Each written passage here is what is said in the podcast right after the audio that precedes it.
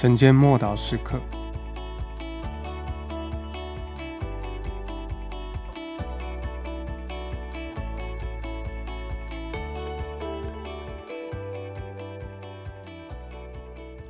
走向耶路撒冷。马太福音十六章二十一节。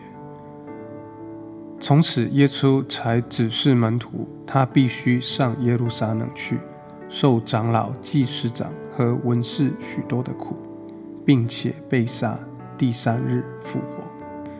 从彼得承认耶稣是弥赛亚之后，耶稣便开始教导门徒，他是一个什么样子的弥赛亚，还有弥赛亚必须做什么。这对门徒来说，是简直不敢相信的事情。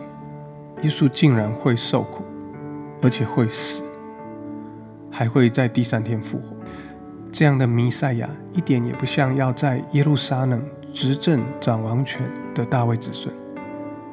那副君王形象才是大家所熟悉、所期待的。许多人都想要以胁迫的方式拥戴耶稣登基称王，然后看着他威风凛凛的进军耶路撒冷，并且赶出罗马人。当时的人都还记得马加比事件，曾经驱逐异族的那个压迫者，使犹太人短暂的恢复独立一百多年的时间。或许现在就是再现当时要驱逐异族压迫的时刻。毕竟耶稣实现了圣经中所有关于弥赛亚超自然的应许跟宣告。但死在耶路撒冷，这可是从来没有听过的。当然，历史上有许多的先知都死在耶路撒冷，但他们当中没有一位自称弥赛亚。然而，耶稣又加上了一句话：“他会从死里复活。”耶稣的这番话，门徒是听见了，但是却没有听进去。他们听见了他的宣告，却不明白。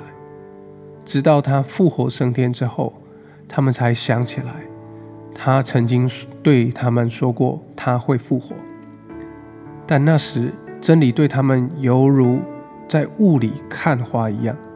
只见了耶稣亲自见证这个真理，他们才相信，才明白过来。耶稣全然顺服神的旨意，走向耶路撒冷去，预备迎接那将要临到他身上。